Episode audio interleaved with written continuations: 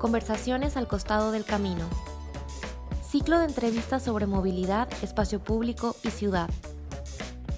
Agradecemos el apoyo de Revista Pedalea, Specialized y Santiago Adicto. Capítulo 18. Inequidad y segregación social. Invitado desde Chile, Ignacio Tiznado. Hola, bienvenidos al nuevo capítulo de 3x3 Conversaciones al costado del camino un programa donde hablamos de movilidad, urbanismo y arquitectura, y de manera tangencial estamos tocar temas sociales, políticos y económicos. Mi nombre es Raúl Pacheco, y como en todos nuestros episodios nos acompañan nuestros comentaristas, Luis Sevilla, Diego García. Hola muchachos, ¿qué tal? Hola Raúl.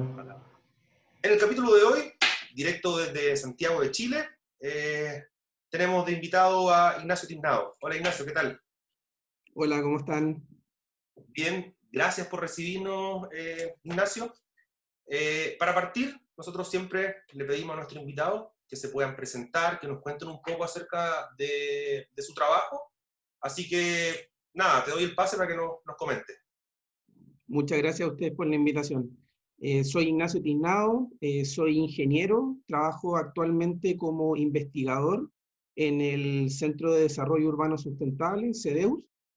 y mis líneas de investigación principales tienen que ver con temas de movilidad y accesibilidad a oportunidades eh, y con temas principalmente sociales, como eh, inequidades que se presentan en la ciudad y temas de pobreza asociados al transporte. Gracias, gracias Ignacio. Me parece interesante porque creo que nos vamos por esa línea en este, en este capítulo. Creo que hay harto material ahí interesante de conversar. Eh,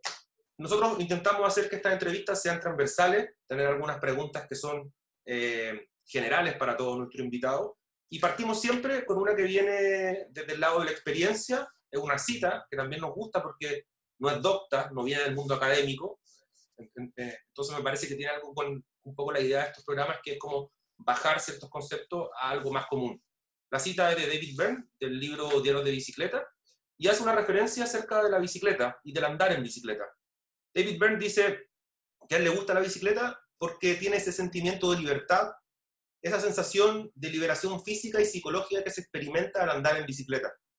Ver las cosas desde el punto de vista cercano a los peatones, moverse por ahí sin sentirse totalmente divorciado de la vida de la calle. Es puro placer. La ocupamos esta cita como para introducir esta idea de la experiencia y le preguntamos a todos nuestros invitados acerca de su primera experiencia con la bicicleta. ¿Cuál es el recuerdo que tienen eh, cómo, cómo, fue la historia ya a esta altura del ciclo, han sido variadas, muy interesantes. Entonces, partimos desde eso y después quizás hacer un paralelo con, con la relación actual, eh, si sigue ocupando la bicicleta, si está guardada. Bueno, sabemos que en el tema del confinamiento la mayoría de las bicicletas se han quedado guardadas, pero eh, hablamos acerca más bien de si la utilizaba antes de esto, cómo está presente, si es un medio de transporte, si es deporte, eso, un poco como quizás siempre escuchar desde los invitados el tema de, la experiencia.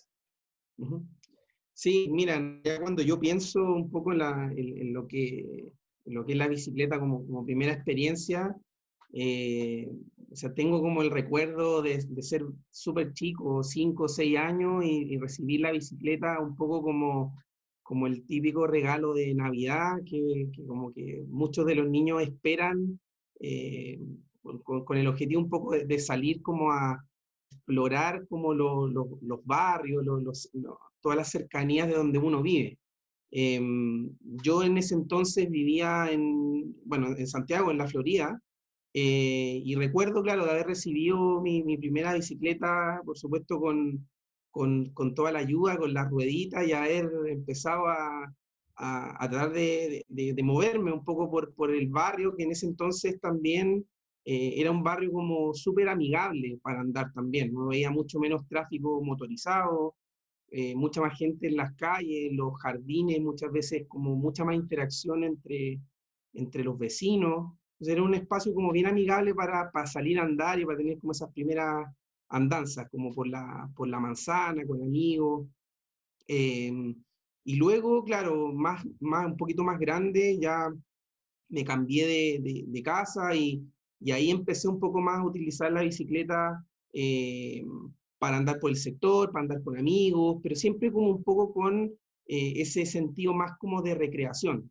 Em, yo diría que, que, como que mi percepción un poco de la bicicleta ha ido cambiando, eh, también como me he ido eh, especializando, ¿cierto? En, como en la parte de, de, movilidad y de transporte, como uno va aprendiendo, va expandiendo un poco como, como su, sus conocimientos y su horizonte y entendiendo un poquito cómo funciona también la ciudad y cómo uno eh, puede aprovecharla de la mejor forma posible. Eh, entonces, claro, hasta ese entonces yo nunca consideré la bicicleta como realmente una, una alternativa para, para, moverse así como en el día a día. Em, de hecho, mi relación actual con la bicicleta, bueno, yo no, yo no soy ciclista, em, pero sí me cambié muy, hace muy poco de, a, vivir en un, departamento mucho más central, donde mi trabajo, si es que estuviéramos como en, tiempo normal, donde yo iría eh, regularmente al trabajo, me queda una distancia súper eh, eh, pedaleable. Y la verdad es que tengo toda la intención de hacerlo y me he visto un poco como imposibilitado de hacerlo ahora por el tema de, de que, por supuesto, estoy trabajando de, desde la casa. Así que en realidad estoy esperando con, con hartas como ansias el, el hecho de poder eh, volver como a la, a la, actividad normal. Eh, por suerte estoy pucha, en, una, en una comuna en que igual hay harta infraestructura ciclista, entonces para mí que no estoy acostumbrado como al, al, a pedalear todos los días, ¿cierto? Y como involucrarse muchas veces en este ambiente que no es tan eh, amigable, un poco hostil, eh, es ideal tener infraestructura como para ir un poco familiarizándose con, el hecho de ocuparla todos los días. Eh, Ignacio, eh, a partir de, esa experiencia mm, como infantil o de primeros recuerdos donde un poco la libertad y, creo que somos de una generación que, pudo jugar en el barrio y, y, cosa que ahora ya no sucede. Eh, es interesante ese fenómeno de cómo ha ido cambiando y se ha privatizado todo los espacios y hasta en tu comunidad de un edificio también es difícil que los niños salgan a jugar porque no está diseñado ese espacio, porque son el estacionamiento, etcétera. Hay una serie de, de, de, consecuencias ahora que uno puede mirar y que, que, que, no se detiene a preguntarse cómo, en qué momento llegamos a esto. Eh, yo te quiero llevar un poco a, a ver la bicicleta como, como, uno, como, una oportunidad. Quizás ahora en el COVID eh, surge eh, con más fuerza, pero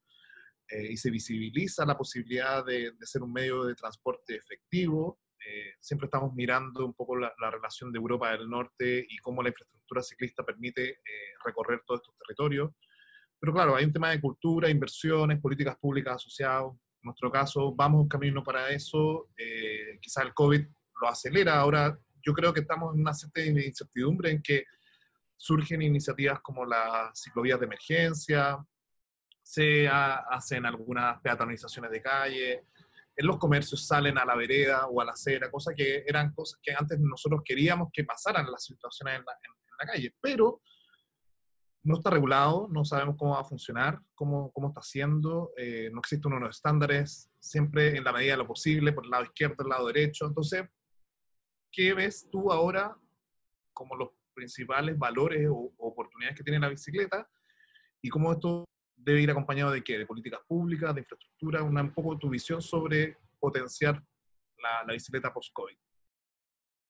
Sí, mira, en realidad, o sea, tocas un, un, tema que en realidad es súper relevante y que eh, con otros investigadores de, del, del, centro donde yo trabajo tuvimos la suerte de empezar a abordarlo ahora que comenzó de alguna forma el tema de, de, de la pandemia y de las cuarentenas en distintos lugares de Latinoamérica. Nosotros hicimos un poco un estudio de qué es lo que estaba pasando como con estas transiciones como hacia el transporte sustentable en Latinoamérica.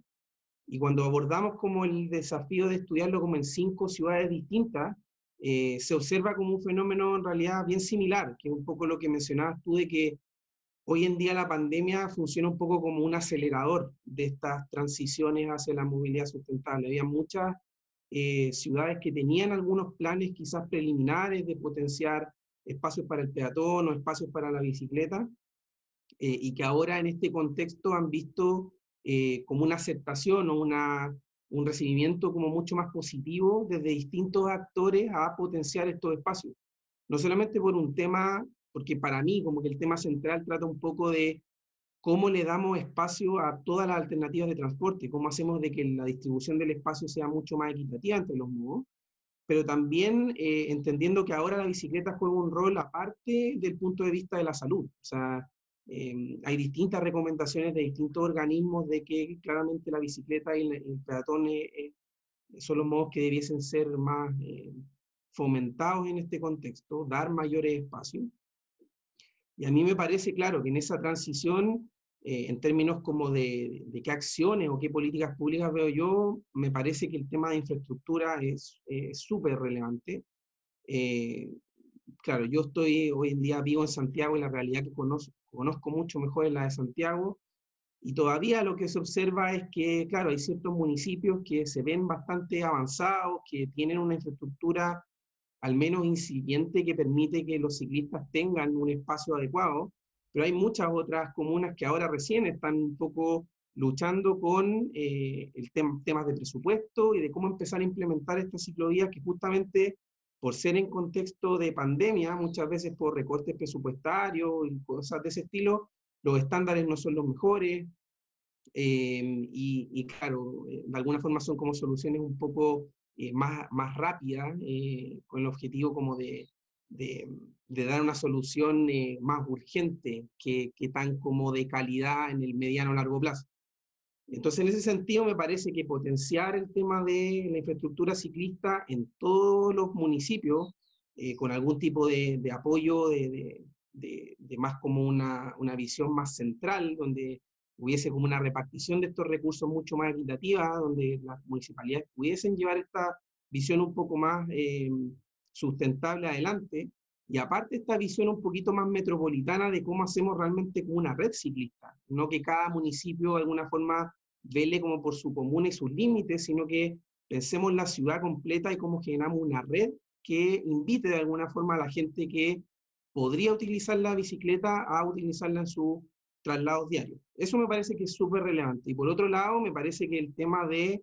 eh, la convivencia vial es otro tema que queda súper eh, de manifiesto cuando uno observa ahora la cantidad de siniestros que han habido con ciclistas, eh, de un poco ese ambiente hostil que hablaba anteriormente, que se da muchas veces entre vehículos motorizados y em, ciclistas, o muchas veces entre ciclistas y peatones, justamente por la no existencia de esta infraestructura.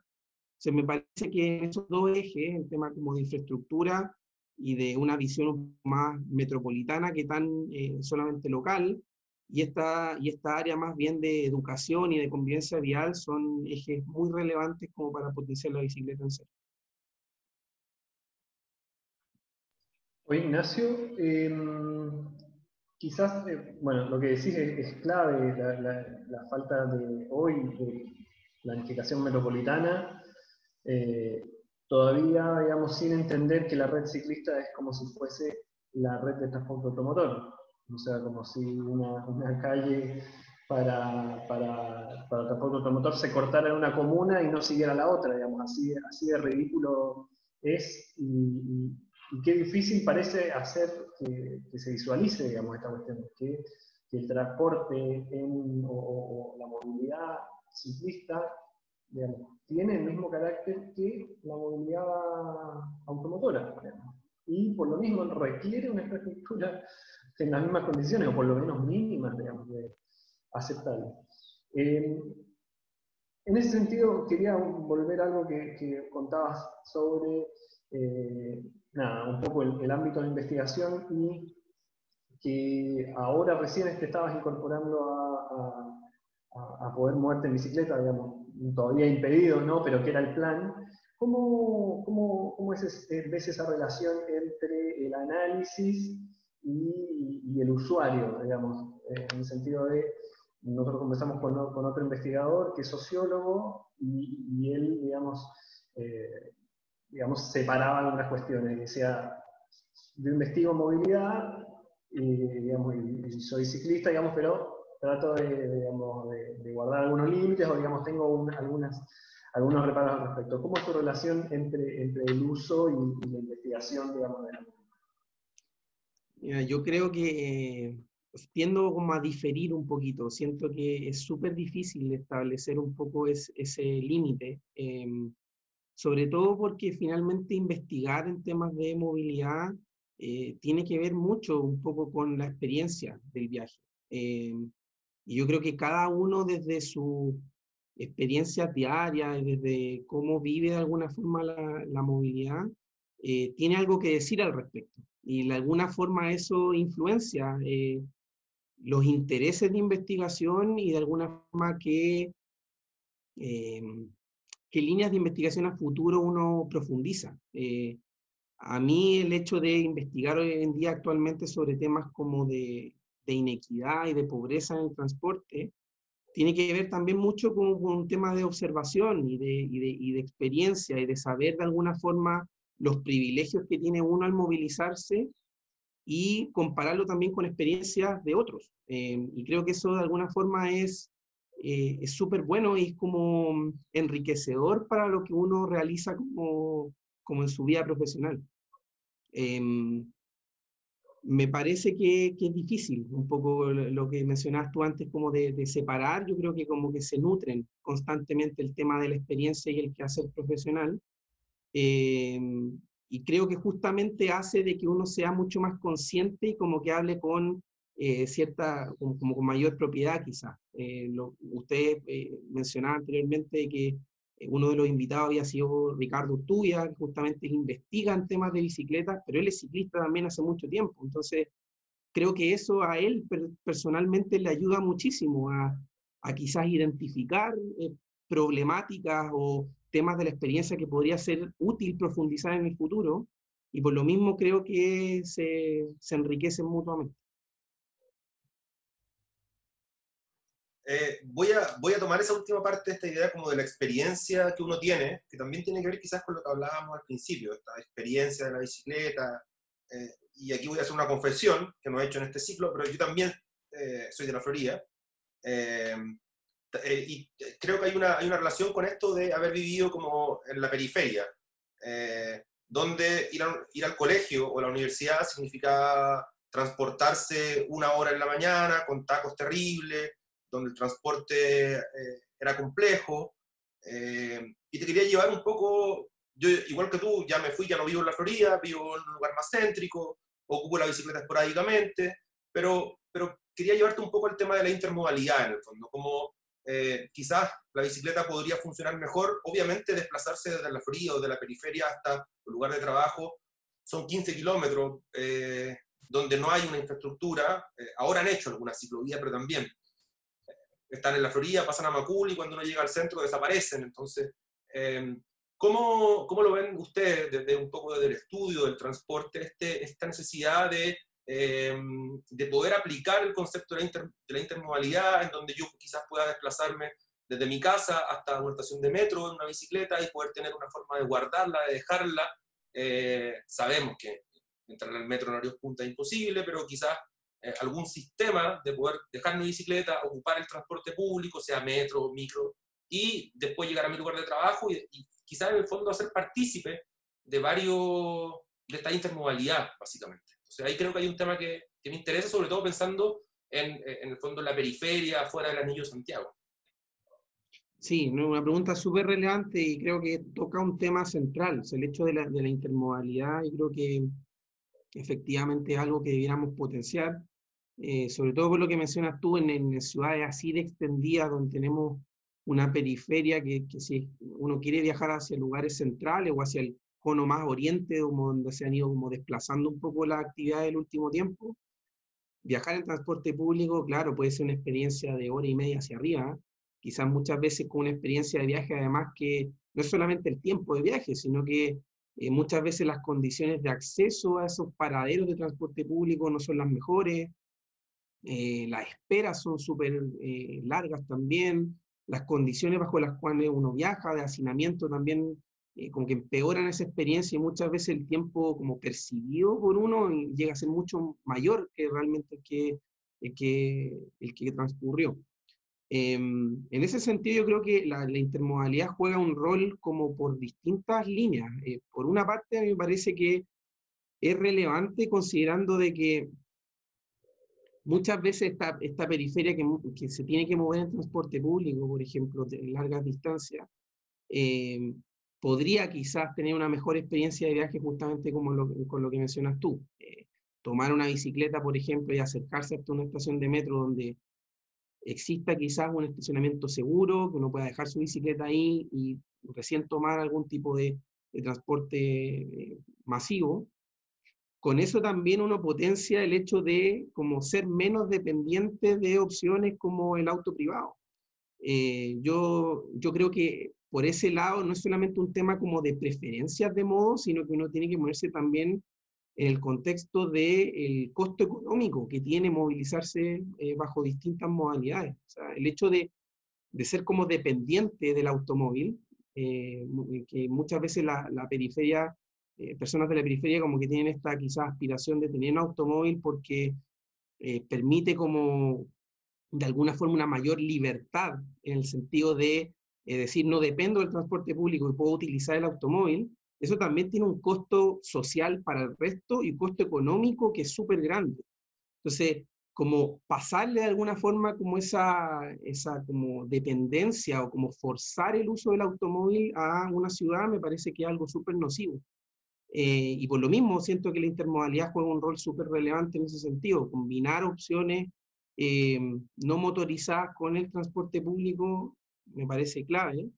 Eh, y no solamente en el metro, han habido algunas, eh, algunas iniciativas que han intentado en, otros países del mundo y aquí también han habido algunos pilotos de incorporar, por ejemplo, algunos racks para eh, llevar bicicletas en, en, los buses, por ejemplo. Por supuesto que eso no resuelve el problema al 100%, pero sí provee una alternativa quizá a algunas personas que podrían utilizar. me parece que ir fomentando esas cosas eh, em, hacen, hacen que finalmente la sustentabilidad como que tenga su rol súper eh, claro. Por una parte, como la sustentabilidad medioambiental, no queremos llenar la ciudad, obviamente, de, de automóvil privado, y por otro lado, como un tema de sustentabilidad social, o sea, de proveer de alternativas eh, que realmente sean asequibles para, para todo tipo de personas. O sea, el hecho de, de, de, saber cuánto cuesta movilizarse todos los días y cuánto eso puede significar de, por ejemplo, un ingreso eh, per cápita, un ingreso del hogar, es un, es un, un porcentaje súper, súper alto. Me parece que proveer esas alternativas es también eh, ayudar como a la economía del hogar o a la economía de una persona en particular. Oye, Ignacio, em, volviendo a, algo que comentaste anteriormente, ¿Cómo, eh, ¿Cómo, entran o qué, rol juega en, los procesos de, análisis e investigación, digamos, de, movilidad y de transporte, eh, desde el trabajo que hacen ustedes en, en las evaluaciones eh, de, percepción, digamos, o de valorización de, la comunidad, de las, posibles, de las posibles transformaciones o de los posibles proyectos, digamos, pensando en que lo difícil que es muchas veces, eh, digamos, trasladar o, que la gente aprenda, digamos, ese, ese valor que tienen, que tienen algunas cuestiones, por lo general, digamos, de movilidad sostenible, que implican, digamos, un cambio simbólico, digamos, digamos que por lo general son cambios baratos de, de efectuar, pero simbólicamente son cambios fuertes, digamos, y las normalizaciones hacen que eh, que esas transformaciones a veces desde lo conceptual sean muy difíciles de digerir y de apreciar, digamos. Entonces, en ese sentido, ¿cómo entra esa, esa, evaluación o cómo se maneja esa variable de la, de la evaluación en, los proyectos? A ver, eh, de alguna forma en, en, en, CEDEUS y en la, la investigación que, que, la mayoría de, del centro realiza, hay un componente como territorial súper relevante. O sea, en, nuestra aproximación de alguna forma a los problemas nunca viene como desde el investigador que tiene la solución y que propone hacia abajo y que el resto acata, que es como mucho uno ve que, que, muchos de los proyectos relacionados a transporte y movilidad se desarrollaron en el pasado y algunos se siguen desarrollando así, como esta visión de quizás la autoridad o el académico o el centro de investigación que propone algo y que desarrolla, desarrolla, desarrolla su idea y que luego llega a la comunidad con una idea ya absolutamente planteada y muchas veces se encuentra justamente con esas barreras de la experiencia, de, eh, em, de cómo viven las personas en el espacio, de las cosas que están acostumbradas, de cómo eh, se le abren quizás nuevas posibilidades. Eh, y yo siento, y de alguna forma es lo que, lo que el centro hace y sus investigadores también, es que la opción, eh, de alguna forma, que, que, tiene mayor probabilidad de éxito y que es como se debieran en realidad hacer las cosas, es como con esta perspectiva de co-crear esta solución. Em, el centro ahora ha tenido eh, distintas em, iniciativas con ciertos municipios, donde los municipios en, esta, como, en este contexto de pandemia y de dar algunas soluciones quizás eh, como más de emergencia, se han creado como de alguna forma comunidades en las que participan gente del sector público, gente de la academia y justamente juntas de vecinos, organizaciones sociales en las cuales se, se co-crea de alguna forma la forma en que uno observa que se podría eh, cambiar o potenciar un territorio. Y creo que esa es la forma, eh, como, vuelvo a decir, como correcta de llevar las cosas adelante, ¿no? Esa, esa visión un poco paternalista de que existe solamente como un tipo de expertise y yo vengo a enseñarte y a decirte cómo debían hacer las cosas, me parece que es como un enfoque un poco erróneo y que uno debiera potenciar justamente como los saberes desde muchas disciplinas, la gente que experimenta sus territorios, que conoce sus barrios, sabe también qué tipo de necesidades son las que ellos tienen, qué tipo de soluciones se pueden dar, y en esa conversación y en ese debate es donde las mejores soluciones llegan.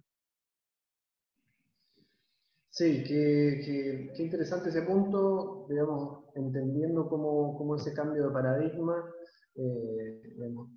porque finalmente la investigación es inversión, digamos, eh, y, si está desconectada, eh, digamos, poco, poco futuro tiene, y digamos, lo comprobamos en, estas últimas décadas, proyectos en que se invirtió mucho y, luego el impacto fue muy negativo por estar totalmente desconectado con la realidad.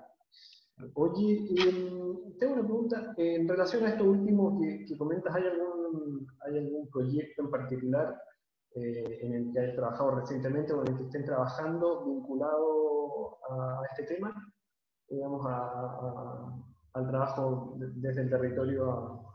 hacia investigación? Claro, lo que pasa es que es, eh, de alguna forma, eh, a, forma muy general, se estructura en torno como a proyectos interdisciplinarios y tiene una unidad específica que se denomina la unidad de política y práctica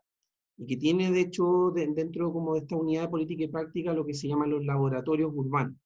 Entonces, distintos investigadores desde sus proyectos se vinculan a esta unidad de política y práctica y estos laboratorios urbanos de modo de llevar la investigación al territorio. Eh, y en ese sentido, claro, se han hecho muchos trabajos, eh, tanto en Concepción como en Santiago, y en barrios en, particular. Eh, se me vienen a la cabeza dos que están situados en Santiago, el barrio de San Eugenio, por ejemplo, y el barrio de todo el sector de Bajos de Mena, donde se ha hecho un trabajo de largo aliento de alguna forma, de un poco años de trabajo con las comunidades, con el sector público que trabaja en el sector, haciendo investigación en el sector, aportando también un poco a las ideas de los planes de movilidad o planes de desarrollo urbano que tienen esos sectores, eh, identificando las principales necesidades, haciendo encuestas, entrevistas, eh, talleres participativos, eh, informes que luego llegan, por supuesto, al, sector público y a los tomadores de decisión. Y de esa forma intentamos un poco vincularnos con eh, las cosas que realmente suceden en la práctica, no quedarse un poco en, el, en, esta visión de la investigación como solamente de mm, la teoría o del el artículo, de la publicación, pero sin tener como un impacto real en, en el territorio. Quería justo aprovechar el comentario de, de, Bajos de Mena, quizás, eh, como un ejemplo, y quizás preguntarte una pregunta bien laxa, como en el sentido de eh, algo que, que, nos comentaste acerca de tu trabajo, que tiene que ver con esto de la inequidad, que, que quizás tiene que ver con el transporte, por un lado, en el fondo, la, eh, lo difícil que es movilizarse o desplazarse dentro de la ciudad,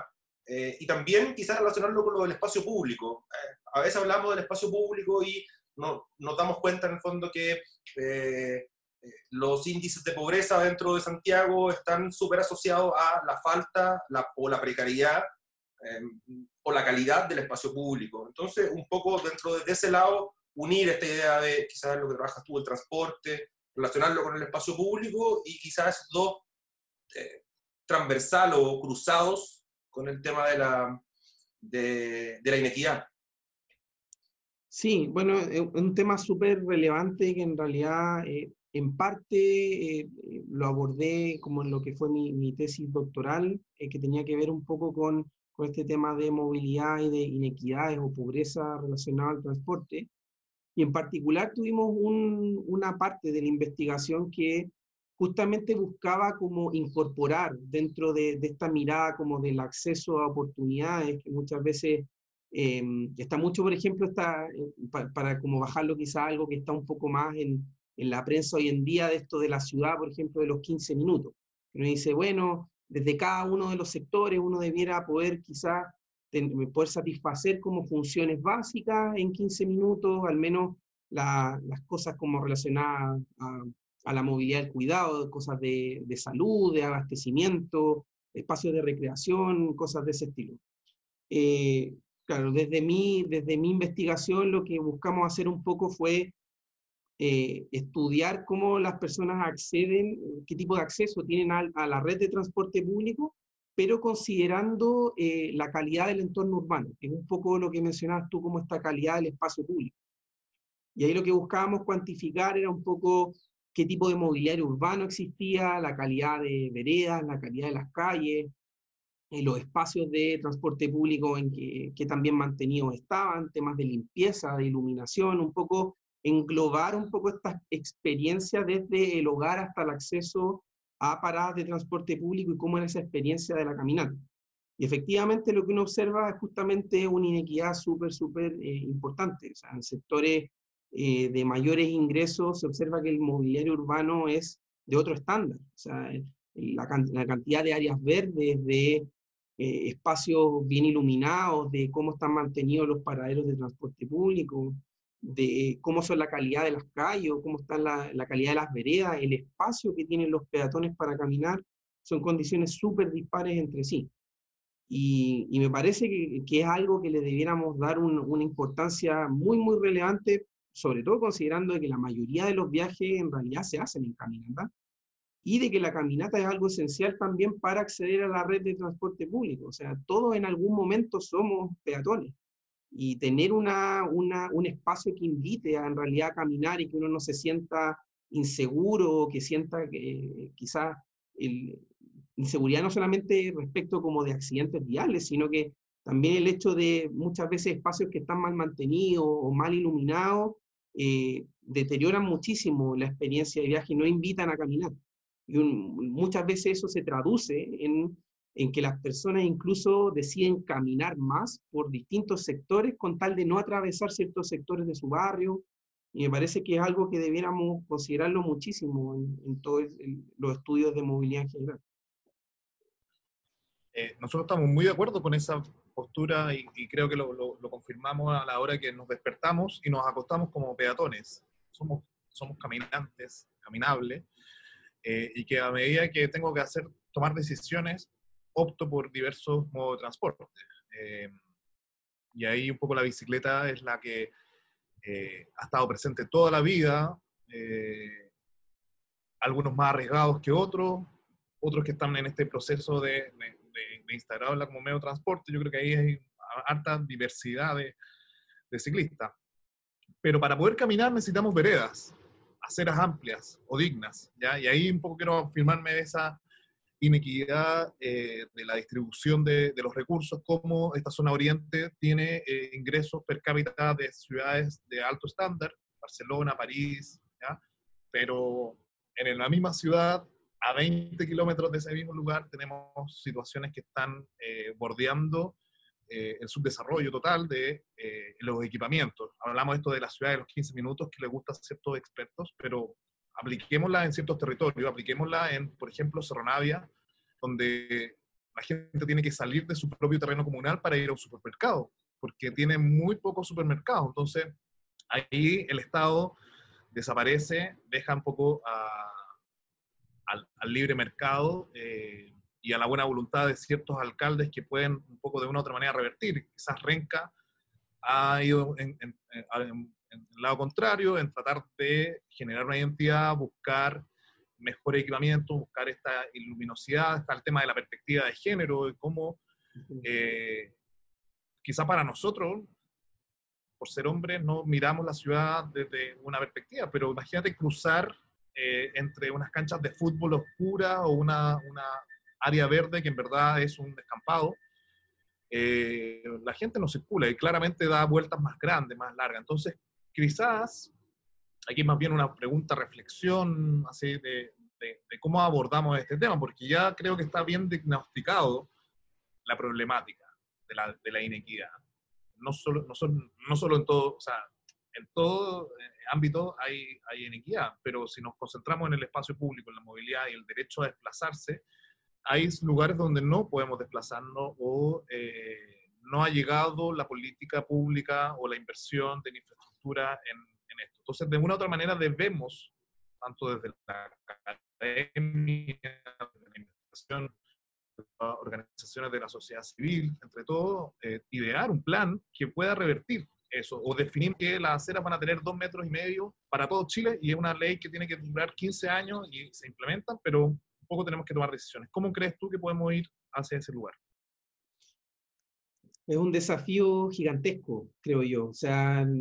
yo creo que hacia donde todos desearíamos que nos moviéramos. Em, me parece, claro, en, este tema de, lo que mencionaba al último, de hecho, como de, asegurar quizás un, ancho de, de, vereda que fuese como norma, me parece que sería algo súper, súper relevante de, conseguir. Y me parece que para lograr ese tipo de estándar, al final lo que, lo que tenemos que hacer es como realmente sacarnos un poco el paradigma con el que venimos eh, haciendo ciudad en los últimos años y, saber de que el, automóvil no es el rey de la ciudad. de alguna forma, cuando uno observa eh, cómo se distribuye el espacio en distintos ejes que son súper importantes para la movilidad diaria, eh, observa que en realidad el espacio del peatón o el espacio mismo que tienen los ciclos es súper, súper bajo. Y, muchas veces uno, uno, no logra entender mucho esa posición de, es que no sabemos muy bien qué impacto va a tener quizás en los automovilistas. Bueno, es que por supuesto que va a tener un impacto en los automovilistas. Al final, en la, la, visión tiene que ser qué, qué tipo de eh, beneficio le podemos traer a otros modos de transporte que debiesen ser los prioritarios en la ciudad. O sea, el hecho de que de que todos seamos peatones, el peatón debiera ser el rey en la ciudad, justamente el que debiera tener el mayor espacio posible y la prioridad siempre. Eh, los ciclos lo mismo, muchas veces esto, sí, es que vamos a sacar una pista de autos porque queremos hacer una ciclovía. Eh, y muchas veces son en ejes que tienen tres, cuatro, cinco pistas de, automóviles. Y uno dice, ¿cómo no va a tener un espacio digno, un modo de transporte que trae eh, un montón de beneficios y que aparte que es mucho más limpio en la ciudad. Entonces, eh, yo creo que falta un poco de, como una visión decidida de que eso es lo que queremos construir como ciudad. Porque, por supuesto que eh, son súper valorables los esfuerzos locales, o sea, el hecho de que ciertas eh, comunas, municipios, se la jueguen por el transporte sustentable, yo lo encuentro espectacular. Pero el problema es cuando desde la visión central o cuando queremos ver los planes de inversión general, seguimos promoviendo autopistas, por ejemplo. Y seguimos destinando un porcentaje gigantesco de la inversión pública a seguir promoviendo un modelo de ciudad que debiese estar un poco obsoleto. Eh, y, y esa suma de esfuerzos como locales no es suficiente.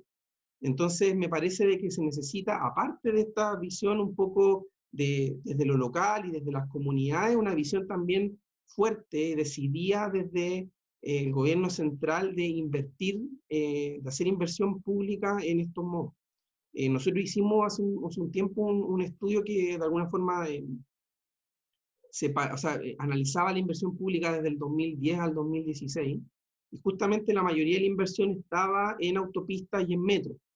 Por supuesto, el metro es eh, un, un súper buen modo de transporte y yo creo que cualquier persona estaría de acuerdo en que seguir expandiendo la red es algo relevante. Pero cuando uno ve que esos porcentajes para la bicicleta o para la, para la caminata son menos del 3%, uno dice, bueno, ¿dónde están realmente las prioridades? Eh, y eso yo creo que es donde se necesita un cambio decidido eh, con el objetivo realmente de, de, hacer nuestras ciudades mucho más sustentables, no solo en lo, en lo medioambiental, que es como lo primero quizás que viene a la cabeza, sino que también hay un tema de sustentabilidad social, de inclusión, de equidad de los distintos modos de transporte y los usuarios de esos modos de transporte, eh, y también sustentabilidad económica. O sea, no, no podemos hacer de, de, planificar una ciudad para que la gente se mueva en automóvil sin considerar lo caro que es movilizarse en eso, y que hay, hay, hay hogares que gastan 30, 40, 50% de su presupuesto muchas veces en movilizarse diariamente. Claro, y ahí uno puede ver que en las ciudades, por lo menos en la capital de Santiago de Chile, eh, la, ciudad fragmentada por municipios, eh, también permite como que algunos se desarrollan y, y, el vecino al frente o la continuidad de una infraestructura no da porque el otro municipio no tiene los recursos o no tiene una visión en torno a eso o no tiene el equipo técnico. O sea, yo creo que también hay, hay, hay mucho. Pero, pero quiero quizás detenerme en esta inequidad que planteas tú de, eh, de los costos, porque muchas veces nos dicen no hay dinero, no tenemos recursos, no tenemos recursos, pero sí hay recursos para, tú dices, las autopistas eh, concesionadas. Entonces ahí podríamos decir, bueno, hagamos eh, 42K eh, concesionado para ver si ahí recién nos van a invertir y vamos a tener que mejorar. Y mira, imagínate que un medio de transporte costo cero pasaría a tener un, gasto. entonces lo llevamos desde esa perspectiva que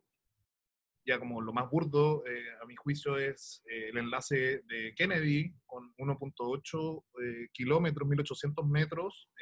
por 142 mil millones de dólares. eso es una falta de respeto con, con los ciudadanos, creemos nosotros, porque ahí todo es pegarnos en la cara diciendo, oye, no hay recursos, no hay recursos, pero sí hay recursos para ese tipo que no tiene un beneficio social, sino que para la zona oriente o para que llegue más rápido el ministro del centro a, su chalet en la periferia oriente. Entonces, lo podemos hacer ese ejercicio con muchas cosas. El Ministerio de Transporte también eh, gasta mucho en asfalto, eh, subsidiando asfalto, y, uno diría, bueno, ¿por qué ese asfalto no eh, lo metemos en, en, vías nuevas? O un bus de, de red movilidad eléctrico de medio millón de dólares cuántos kilómetros de ciclovías podríamos tener proyectado de alto estándar. Entonces, quizá el ejercicio que tenemos que hacer o nuestro rol es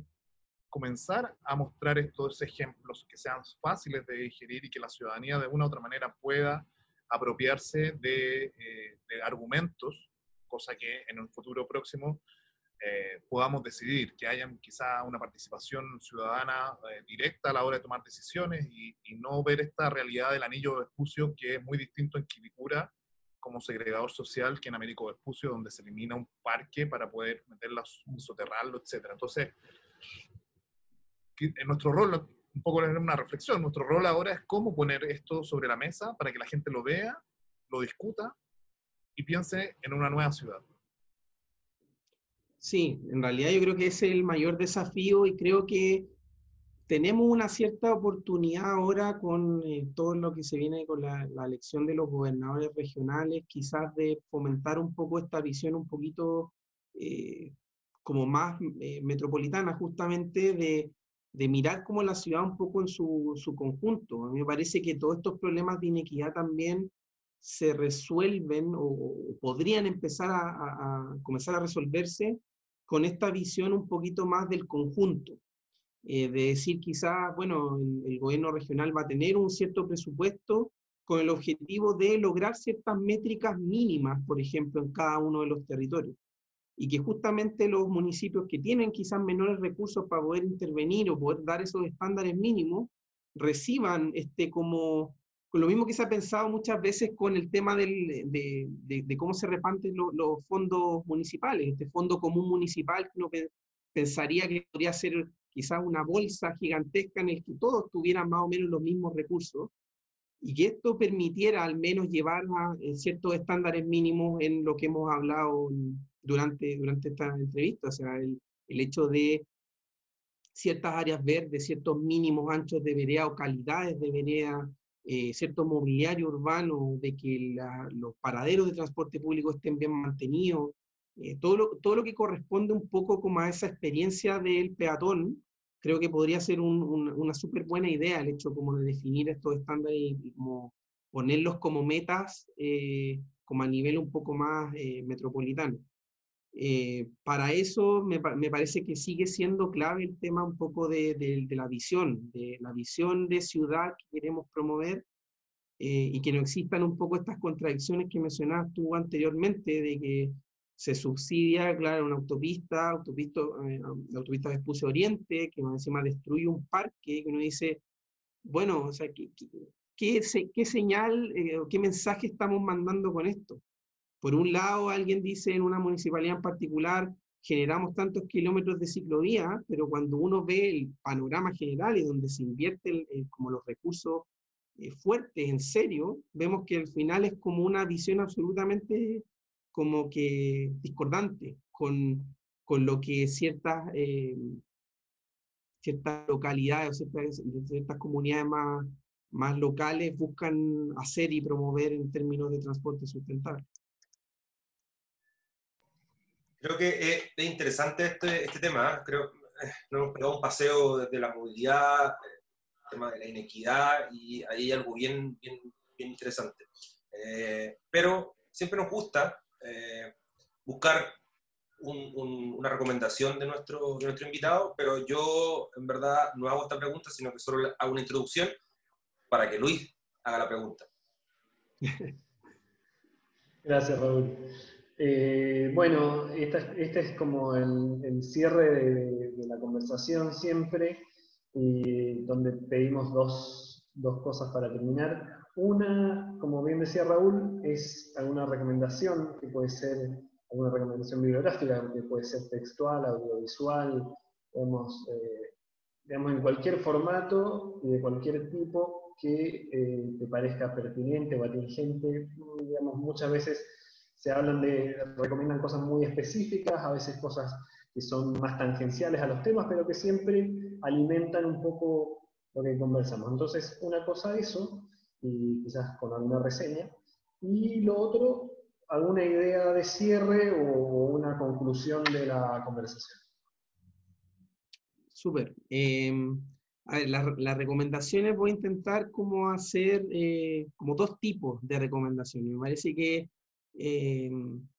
por el lado un poquito, menos quizás técnico y que me parece que es como una visión, una conversación que vi, de hecho, hace, hace muy poquito, por eso se me viene rápido a la cabeza, eh, que puede dar un poco esta visión como de la inequidad y la pobreza, eh, no solamente desde el aspecto de movilidad, me parece importante entender un poco estos dos conceptos como algo eh, multidimensional y que se afectan mutuamente distintas dimensiones. Y que muchas de esas cosas de inequidad y justicia tienen que ver, o sea, se dan en el ámbito de lo urbano, algunas tendrán que ver directamente con infraestructura de transporte, otras tendrán que ver con espacio público, otras tendrán que ver directamente con la experiencia de movilidad u otros temas quizás más económicos. Em, les recomiendo y, les puedo dar directamente después el, el, vínculo para que lo dejen en alguna parte, una conversación que se dio en el contexto de em, un curso que se da en la Universidad Católica que es de la Cátedra de Sustentabilidad, y ellos realizan eh, ciertas charlas que se llaman diálogos para la sustentabilidad. Y una de sus sesiones, que es la sesión número 4, eh, se denomina Insustentabilidad Social en Chile. Eh, tiene dos invitados súper interesantes, Andrea Repeto y Felipe Berrío. es una conversación, un material audiovisual que es bien interesante, de durar como una hora veinte. Me parece bien iluminador en algunas cosas que quizás muchos ya conocemos, pero, pero como darle un poco ese contexto y, saber de alguna forma que este fenómeno es tan multidimensional me parece súper relevante. Eh, y lo segundo, ya como en un plano un poquito más quizás técnico, eh, dos también recomendaciones muy cortas. Una, un libro, que yo lo tengo por acá, que para mí fue como bien eh, revelador, un poco iluminador en mi periodo del doctorado, eh, lamentablemente es un libro que está en inglés, eh, que lo voy a mostrar aquí, se llama, se llama Transport, Transport Justice, es sobre transporte justo, es de un, em, autor holandés que se llama Karel Martens, y él lo que hace es que de alguna forma da una primera aproximación de lo que debiesen ser sistemas de transporte justo, y habla mucho desde la parte más teórica, conceptual, de lo que debiéramos entender como justicia, pero también hace algunas reflexiones más bien prácticas con eh, nuestro objetivo, de alguna forma, con la política pública, de cómo acortar esta brecha en ciertos eh, aspectos claves dentro de nuestra movilidad y experiencia diaria, y alcanzar como cierto esta, esta idea que hablábamos anteriormente como de estándares mínimos, eh, que me parece también súper relevante tener en consideración al momento de hacer política pública. Y una bajada quizás que puede ser eh, más digerible también como ese en formato audiovisual de este mismo tema, es una clase que realiza la Universidad de los Andes en Colombia, que tiene un grupo sur que se llama, que es de movilidad y planificación urbana, que tiene una clase en particular que trata el tema de equidad y justicia en el transporte. Toma algunos de los temas que mencionaba el libro y hace una clase que es para alumnos, de hecho, de, entiendo que es de pregrado, eh, sobre este tema, también una clase como de una hora y menciona algunos temas como más bien teóricos, conceptuales, pero también le hace una bajada práctica con análisis en Colombia, que también puede dar una idea de cómo esta, esta inequidad que nos observan en, en Chile se da también en otras ciudades latinoamericanas de forma muy, muy similar. Los patrones tanto de segregación como de inequidad urbana son súper similares en la región y como que sorprende un poco ver que si que uno casi que borrara el nombre, eh, no sé, de Bogotá, Colombia, y le pusiera Santiago, Chile, es prácticamente lo mismo. Así que me quedaría con, con, eso, con esos datos, quizás como más de material audiovisual y también el, el libro, si es que les interesa profundizar un poco más. Y cuéntanos un poquito como alguna reflexión de cierre, qué te ha parecido la, la, la conversación, que quizás a veces quedan temas que no se profundizan tanto y hay que ponerlos sobre la mesa, no sé, ahí va a ir ya cerrando. No, mira, la verdad la, la, la entrevista la encontré súper interesante desde el principio, cuando pucha, recién me escribieron como con el objetivo de, de, hacer esta entrevista y un poco me explicaron de qué se, de qué se trataba el ciclo. Eh, he estado también un poco siguiendo eh, la, las entrevistas que ya estaban disponibles, la de Ricardo, por ejemplo, la estuve viendo, súper interesante también. Me parece súper relevante también de que hayan invitado mucha gente de distintos países, eh, hombres, mujeres, de distintas disciplinas. Me parece que en este tema, en realidad, lo más enriquecedor es como mirar el territorio y la ciudad y la movilidad desde distintas disciplinas. Finalmente, una cosa que a mí como que me ha enseñado un poco el, el camino de la investigación es que esta mirada como multidisciplinar es la que realmente ayuda a comprender mucho mejor los problemas y dar soluciones también que sean mucho más integrales. He tenido la suerte de poder trabajar con gente de distintas disciplinas y eso me parece que es de lo más enriquecedor. Y justamente la conversación se dio un poco en ese mismo tono, como eh, con mirada pucha, a, lo, a lo económico, a lo medioambiental, al espacio público, a la movilidad, temas de la experiencia, de cómo se vincula un poco la experiencia con, con el quehacer más profesional. Y nada, en realidad fue un, gusto eh, la conversación, en realidad como que uno se siente súper cómodo como para poder reflexionar, es casi que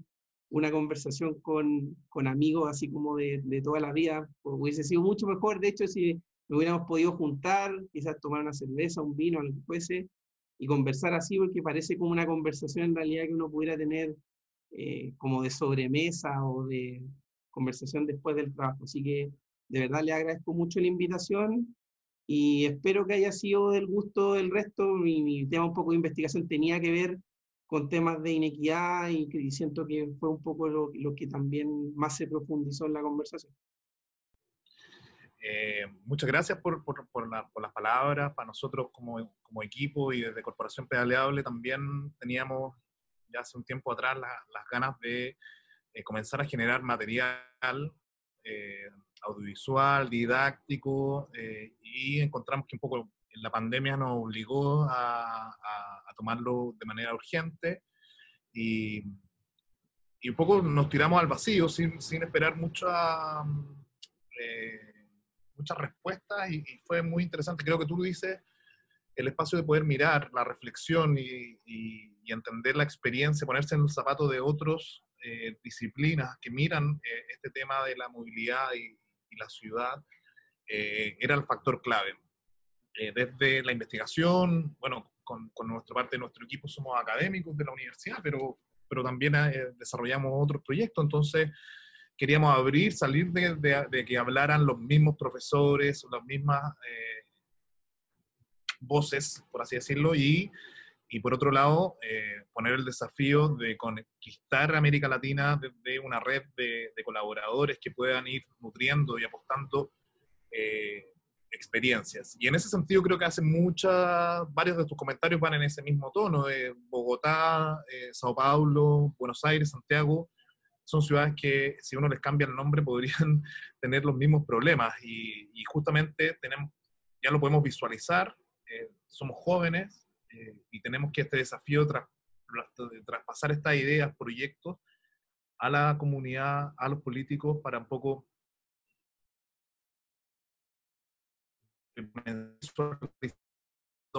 ocurre y es bueno, se copia. Eh, y creemos que esa es una, un poco la apuesta. Chile tiene mucho trabajo aún para, poder desarrollar territorios. cómo conectamos Chile desde norte a sur de una manera sostenible es una de las metas que tenemos como organización y, justamente el trabajo tuyo desde una investigación mucho más dura siempre va a complementar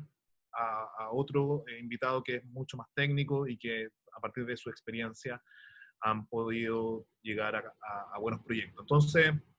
agradecer, lamentablemente es muy corto el tiempo, eh, quizás recoger ahí la posibilidad del próximo año vernos en, en,